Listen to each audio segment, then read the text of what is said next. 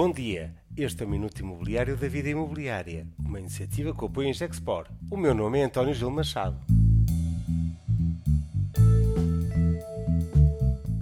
Valorização imobiliária. Opinião do professor João Duque. Hoje é nosso convidado o professor João Duque, quem questiono como vê a valorização imobiliária reportada pelo Índice Confidencial Imobiliário. Está em linha com a realidade económica do nosso país ou pode ser um fator de stress? Qual a expectativa para um futuro próximo? Bem, é, é seguramente um fator de stress para as famílias portuguesas porque vem o seu rendimento a subir ou a crescer a taxas inferiores àquilo que tem sido a valorização do património imobiliário, especialmente para aqueles que uh, estão em fase de aquisição. Naturalmente, os proprietários que estão instalados veem com bons olhos a valorização do património, portanto, para esse é, é, é um bom sinal. E deve dizer-se que uh, o património uh, estável é muitíssimo maior, incomparavelmente maior, com o património que é transacionado. E, portanto, não há dúvidas nenhumas que, em termos gerais, a valorização patrimonial do edificado um, é, é, é, uma valorização para quem tem os ativos. E se a maioria dos ativos são tidos por portugueses, essa é uma excelente notícia para os portugueses que os leva, aliás, a aumentar comportamentos de consumo uh, sustentados num sentimento, e isso é normal, sustentados num sentimento e aumenta a riqueza,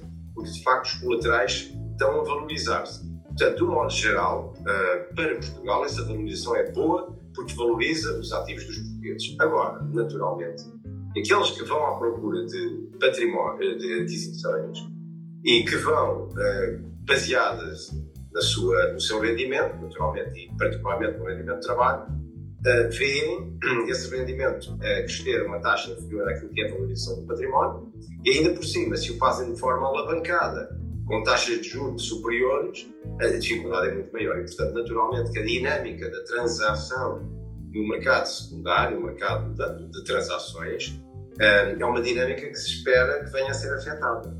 E por isso, eu diria que, uh, tendo em conta aquilo que é uh, as, as, capacidades dos portugueses e a dinâmica dos portugueses em termos de salários, uh, não, não estaria à espera de uma, de uma dinâmica muito forte. Agora, isto não impede que o mercado português continue a ser atrativo para o mercado internacional, para quem tem investimentos e quer fazer investimentos na área imobiliária, olha para Portugal como um destino interessante e que faça, através de aquisições em Portugal, uma pressão grande no mercado imobiliário, portanto, português. Portanto, nesse sentido, um, essa, essa, essa dinâmica é provável que ainda se venha a acontecer. É, é verdade também, ao que parece, que a dinâmica uh, terá tendência a esbater-se tão depressa quanto aconteçam duas coisas. Uma é a valorização patrimonial em Portugal deixar de uh, subir tanto, que se deixa de ser atrativo os negócios em Portugal, porque os rendimentos, as yields uh, geradas deixam de ser interessantes, não é? Por um lado. Por outro lado, uma forte política monetária uh, alargada, uh, uma forte política monetária agressiva, no sentido da redução da massa monetária e do aumento das taxas de juros, isso levará potencialmente a uma redução do poder aquisitivo para aqueles que estão, que são, que estão sediados, quer nos Estados Unidos, quer na Europa, quer noutras latitudes, onde os bancos centrais estão a subir eh, taxas de juros, nomeadamente o Reino Unido, etc. Portanto, é normal que por essa via compras alavancadas desçam significativamente, eh, porque deixam de haver acesso fácil, ou quando há acesso ao mercado de crédito a taxas superiores, ou um, em caso de recomposição de patrimónios. Uh, essa recomposição pode fazer-se tanto mais para Portugal, mas a questão é saber se o mercado português ainda continua a ser muito, muito atrativo. Portanto, de um modo geral, a sensação que eu tenho, mas eu sou um espectador outside do mercado imobiliário, a sensação que eu tenho é que possa haver um abastecimento. Uh, não tenho a noção exata de quanto é que poderá haver um abastecimento, mas a minha expectativa é de que haja uma redução, pelo menos, nas taxas de valorização desse património e, portanto, de alguma maneira, travar-se aquilo que tem sido a escalada, travar-se em termos de crescimento acentuado, aquilo que tem sido a escalada de valorização do mercado imobiliário português. Travar a valorização é diferente de uma desvalorização. Sem dúvida. Sem dúvida. travar uma valorização é subir a taxas cada vez menores, um bocadinho como está a acontecer com a inflação. Nós continuamos a fazer. A, inflação continua a fazer-se sentir, uh, isto é, o cabaz de preços valoriza-se mês a mês, quando comparado com o mês do ano anterior, o correspondente mês do ano anterior, mas agora a taxa de crescimento é que é muito menor e, portanto, isto não significa uma desvalorização.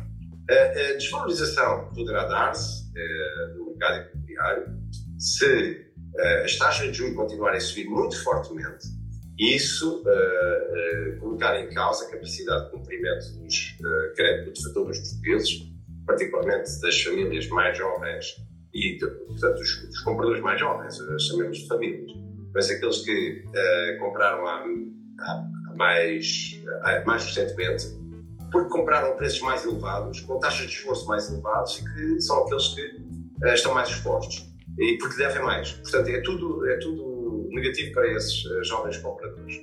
Um, e, e, e, se se verificar, e ao mesmo tempo uh, deixar de haver uma, um interesse pelo mercado português por parte dos não residentes. Porque se nós ficarmos apenas nas mãos dos residentes para fazer negócio, Uh, aí sim eu temo que exista, exista a possibilidade de haver uma redução na variação dos preços do mercado, o que não deixa de trazer problemas para quem, por exemplo, uh, concedeu empréstimos e uh, fez empréstimos com taxas, admitem taxas de esforço muito elevadas e com créditos muito próximos do valor do mercado. Mas o nível de emprego dá-nos alguma tranquilidade e, e, o, e o facto é que os salários mais baixos têm aumentado? Não, é, é, é, o, o, nível do emprego dá uma tranquilidade, mas é uma, uma falsa sensação de tranquilidade. Porque ter as pessoas a trabalhar é, é sempre preferível que eh, não ter as pessoas a trabalhar. Mas as pessoas a trabalhar, a ganharem salário mínimo nacional, não é relevante, porque uma pessoa com o salário mínimo nacional não consegue entrar no mercado imobiliário uh, que não seja pela porta do arrendamento uh, apoiado pelo governo. Não, não consegue, não há ninguém com salário mínimo nacional consiga entrar no mercado de arrendamento de edificado renovado, edificado uh, novo, não é possível. Portanto, as taxas, uh, a taxa de remuneração de edificado não, não é compatível com, uma, com, uma, com um salário mínimo. E, portanto, essas pessoas eh, teriam que, só podem entrar no mercado imobiliário através de um apoio e com vendas completamente apoiadas eh, pelo Estado. E, portanto, é, é esse, esse, é, esse, esse enquadramento de um mercado todo trabalhar, com um pouco de desemprego, é, pode, não ter, pode não ser relevante ou interessante para quem está no mercado imobiliário no lado da oferta.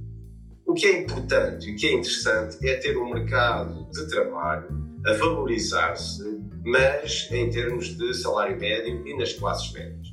As classes médias se desvalorizarem e há sinais agora de que, de facto, os salários eh, na, digamos, o salário médio e, e portanto, com profissões uh, com níveis sofisticados de qualificações, essas profissões comecem a ser mais remuneradas.